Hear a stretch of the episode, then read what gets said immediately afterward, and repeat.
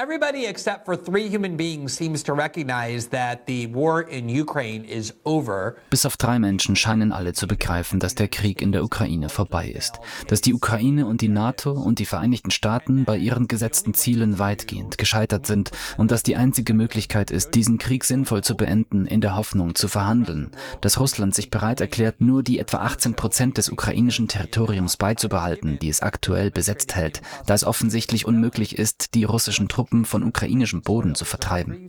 Es gibt nur noch drei Leute, die anscheinend weiterhin Milliarden und Abermilliarden von Dollar in diesen sinnlosen, vergeblichen und gescheiterten Krieg stecken wollen.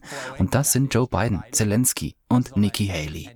Diese drei scheinen wirklich am meisten von diesem Krieg begeistert zu sein und wollen auch weiterhin amerikanische Gelder für diesen Krieg bereitstellen. Nun hat Präsident Zelensky gerade an der Amtseinführung des neu gewählten argentinischen Staatsoberhauptes Präsident Javier Milei teilgenommen. Er versuchte, sich mit dem brasilianischen Präsidenten Lula da Silva zu treffen, welcher sich wiederholt geweigert hat, die Ukraine im Rahmen dieses Krieges zu bewaffnen, was hingegen viele andere Länder dieser Welt taten. Lulas Priorität ist nicht der Krieg der Ukraine, sondern das Wohlergehen seines eigenen Volkes. Und er wird keine brasilianischen Ressourcen für den Krieg in der Ukraine bereitstellen. Etwas, das Joe Biden verweigert hat, zu sagen.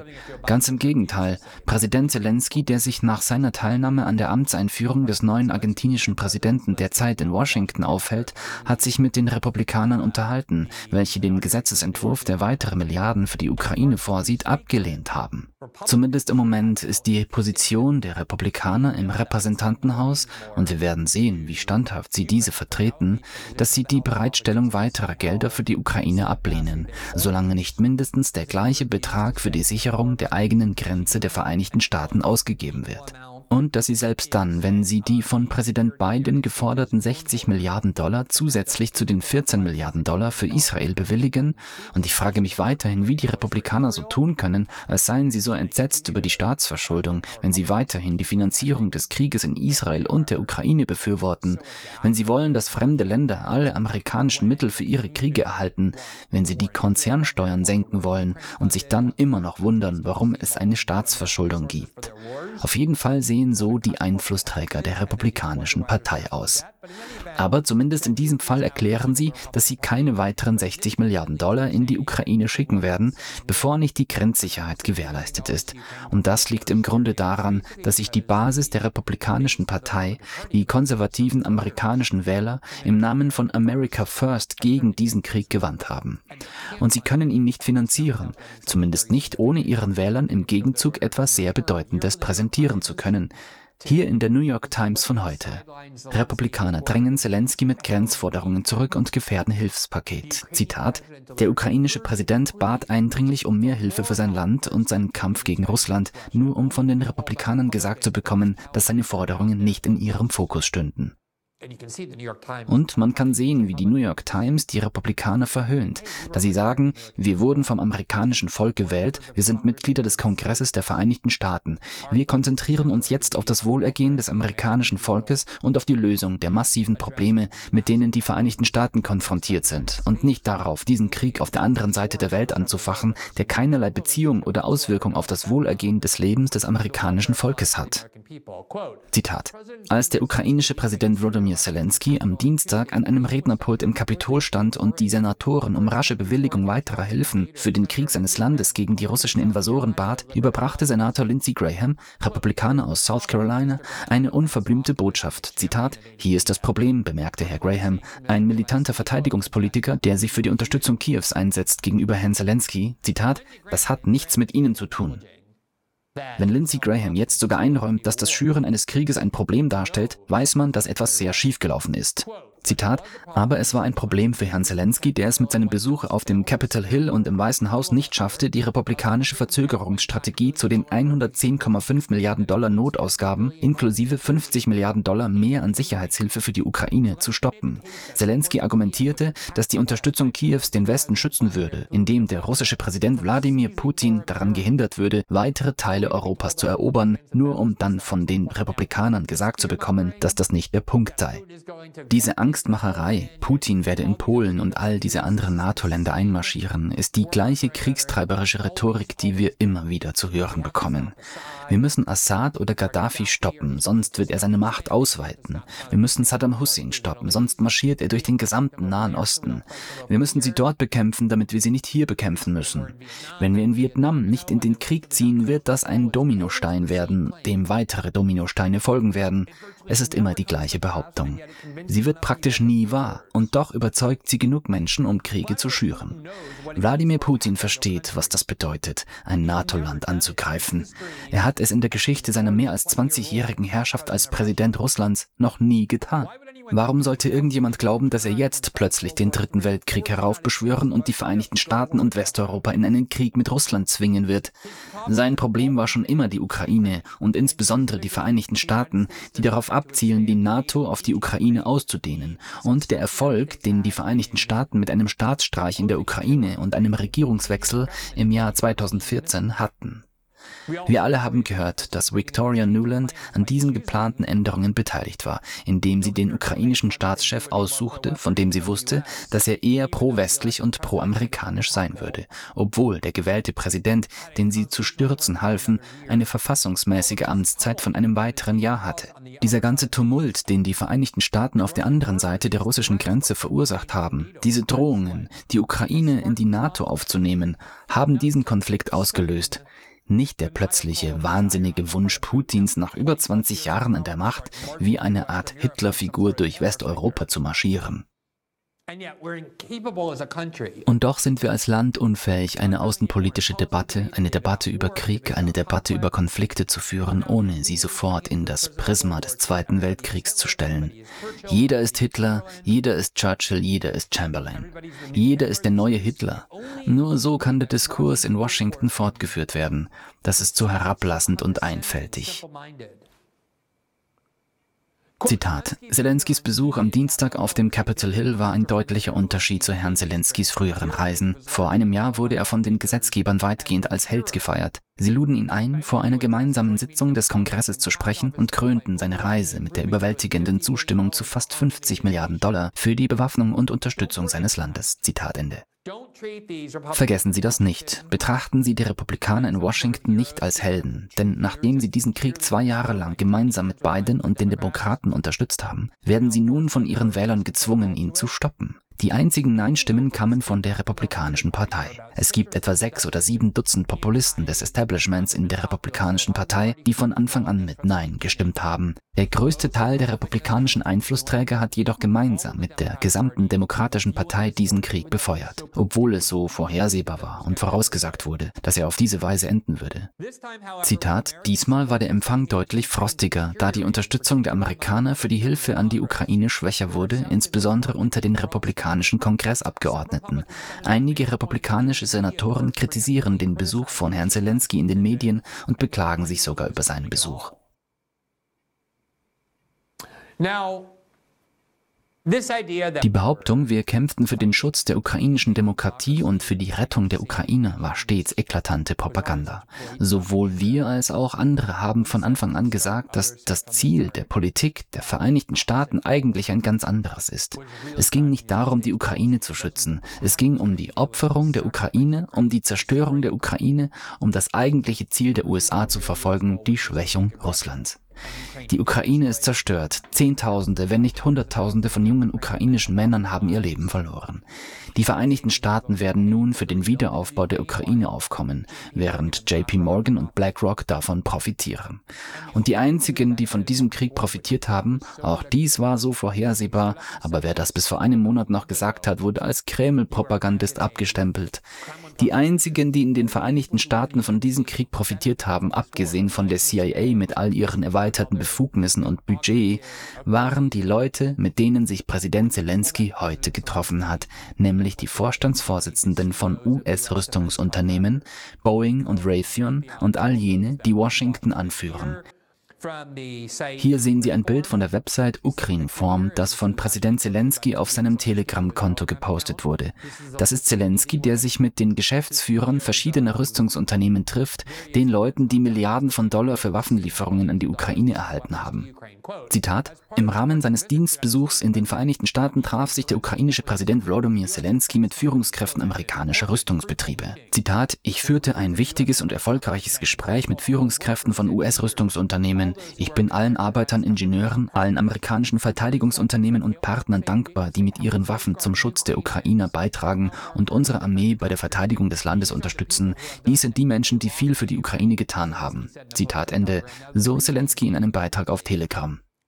Der Grund, warum er sich jetzt öffentlich mit diesen Rüstungsunternehmen trifft, besteht darin, dass sich die Lüge, die Propaganda für diesen Krieg geändert hat. Bill Crystals Fraktion begann Werbeanzeigen zu schalten, die sich an republikanische Wähler richteten, um sie davon zu überzeugen, dass dieser Krieg in der Ukraine ihnen helfe, da er amerikanischen Unternehmen zugute käme. Nikki Haley tat das Gleiche und so auch das Weiße Haus von Biden. Wenn man sich mit Raytheon, Boeing und General Dynamics trifft, ist das natürlich ein großes Risiko, denn normalerweise halten sie sich gerne bedeckt. Dabei ist es so offensichtlich, dass all diese Ausgaben zu ihren Gunsten getätigt werden. Es ist ein ständiger Vermögenstransfer vom amerikanischen Steuerzahler zu diesen riesigen Konzernen, die Washington auf so viele Arten kontrollieren. Der Verteidigungsminister Lloyd Austin gehörte dem Vorstand von Raytheon an, bevor er in die Regierung eintrat. Nikki Haley hat sich zum Teil bereichert, indem sie im Vorstand von Boeing saß.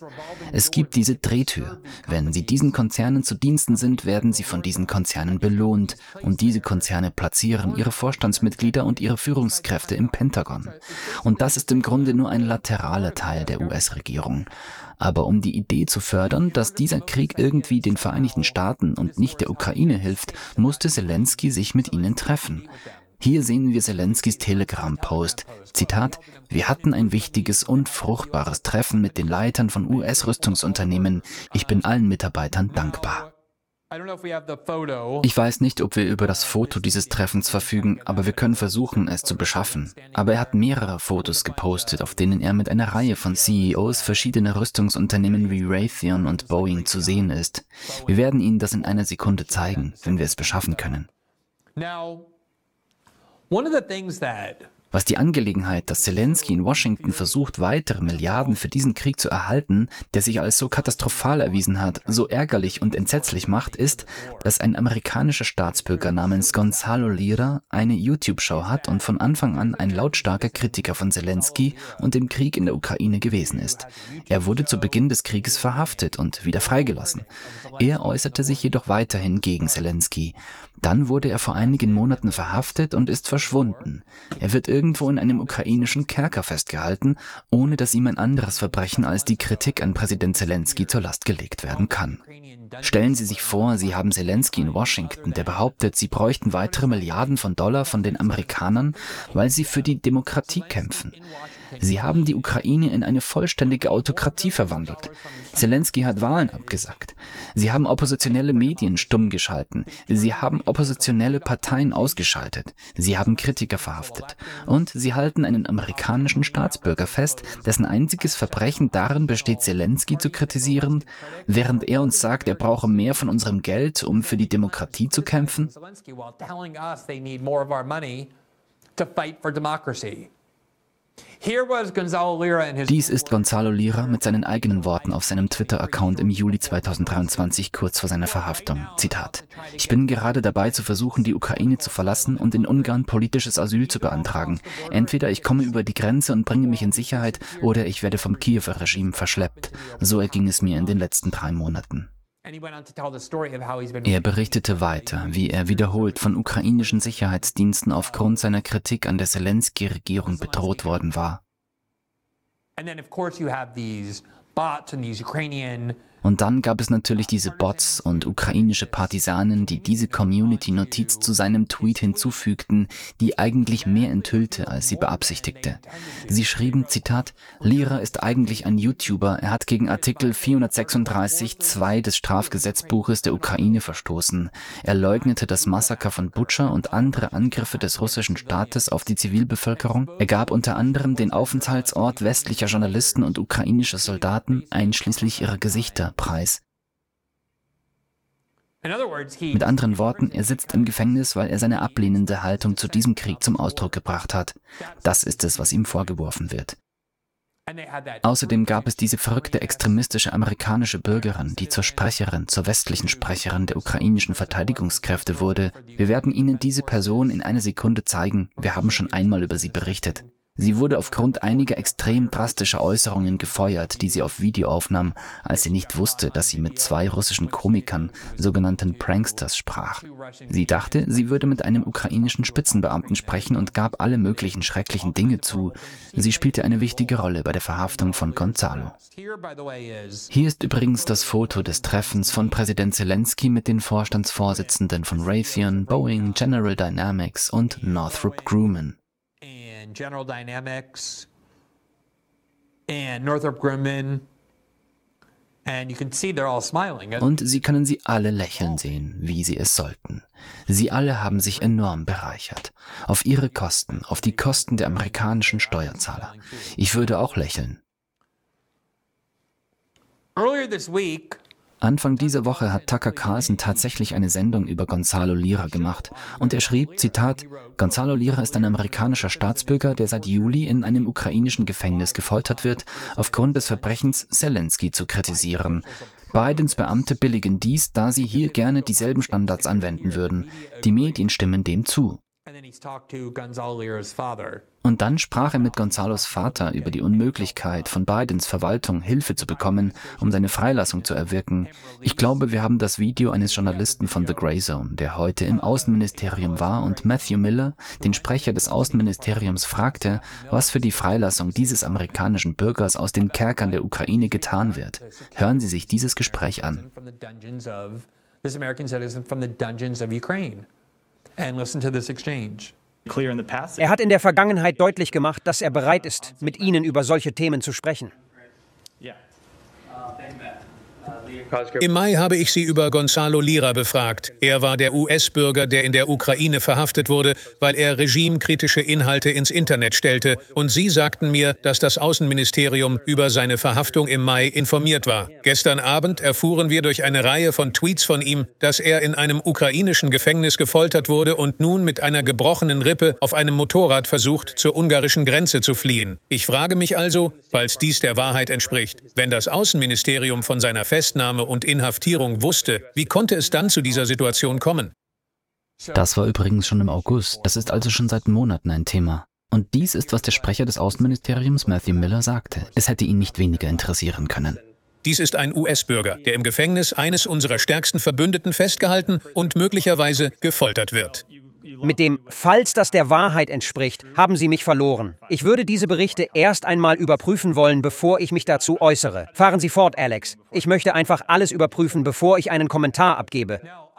Selbstverständlich war dies eine öffentliche Angelegenheit. Das Außenministerium hatte keine Kenntnis davon, weil sie es nicht interessierte.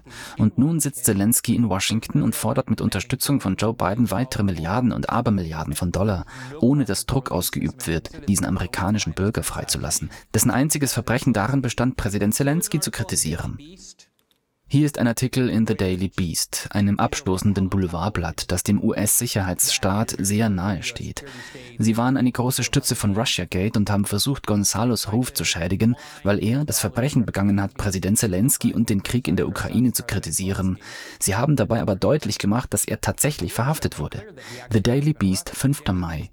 Red Pill, Dating Coach Gonzalo Lira, beschuldigt für Putin zu werben, wird in der Ukraine verhaftet. Gonzalo Lira, eine produktive Online-Persönlichkeit, die zu einem unverblümten Befürworter von Putins Invasion in der Ukraine wurde, wurde in seinem Haus in Kharkiv von den Sicherheitsdiensten verhaftet. Der ukrainische Sicherheitsdienst SBU hat Gonzalo Lira, der die doppelte Staatsbürgerschaft der Vereinigten Staaten und Chiles besitzt, unter dem Vorwurf verhaftet, pro-russische Propaganda zu betreiben. So bezeichnet die Ukraine also jeden Kritiker des Landes, einen pro-russischen Propagandisten. Sie hat mehrere offizielle schwarze Listen mit amerikanischen Journalisten und Politikern herausgegeben, die sie als pro-russische Propagandisten erachtet. Ich stehe auf mehreren von ihnen. Das gilt auch für Tucker Carlson, Rand Paul, Tulsi Gabbard. Ich habe mich noch nie in meinem Leben positiv über Russland geäußert, aber weil ich gegen die Finanzierung des Krieges in der Ukraine durch die USA war und die Darstellung des Ukraine-Krieges in Frage gestellt und angezweifelt habe, wurde ich als pro-russischer Propagandist bezeichnet. Der einzige Grund, warum ich nicht in einem ukrainischen Kerker sitze, ist, dass ich nicht in der Ukraine lebe. Wenn ich in der Ukraine leben würde, wäre Gonzalos Schicksal das meinige. Das ist es, was sie mit pro-russischer Propaganda meinen. Sie sind Kritiker von Zelensky. Es geht um ein Land, das einen amerikanischen Bürger inhaftiert, weil er sein Recht auf freie Meinungsäußerung gegen diesen Krieg zum Ausdruck gebracht hat, während der Führer dieses Landes in Washington ist und mit Unterstützung des Weißen Hauses weitere Milliarden von den Vereinigten Staaten fordert, welche sich allem Anschein nach überhaupt nicht um die Inhaftierung dieses amerikanischen Dissidenten zu kümmern scheinen.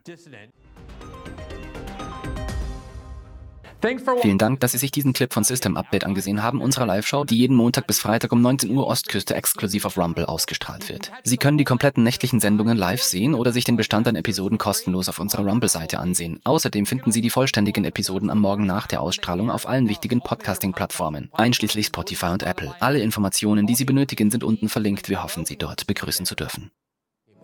Dies sind die Bausteine, die unsere Organisation ausmachen und die Ziele, die wir erreichen wollen. Um unseren Journalismus fortzusetzen und diese grundlegenden Werte zu verwirklichen, benötigen wir 1000 Unterstützer in unserer Crowdfunding-Kampagne, die monatlich nur 5 Euro oder Dollar über einen Dauerauftrag spenden. Im Moment haben wir nur 200 Unterstützer und sind nicht in der Lage, den nächsten Schritt zu machen. Unsere Zukunft liegt in Ihren Händen. Stärken Sie den unabhängigen Journalismus und werden Sie Teil eines sinnvollen Wandels.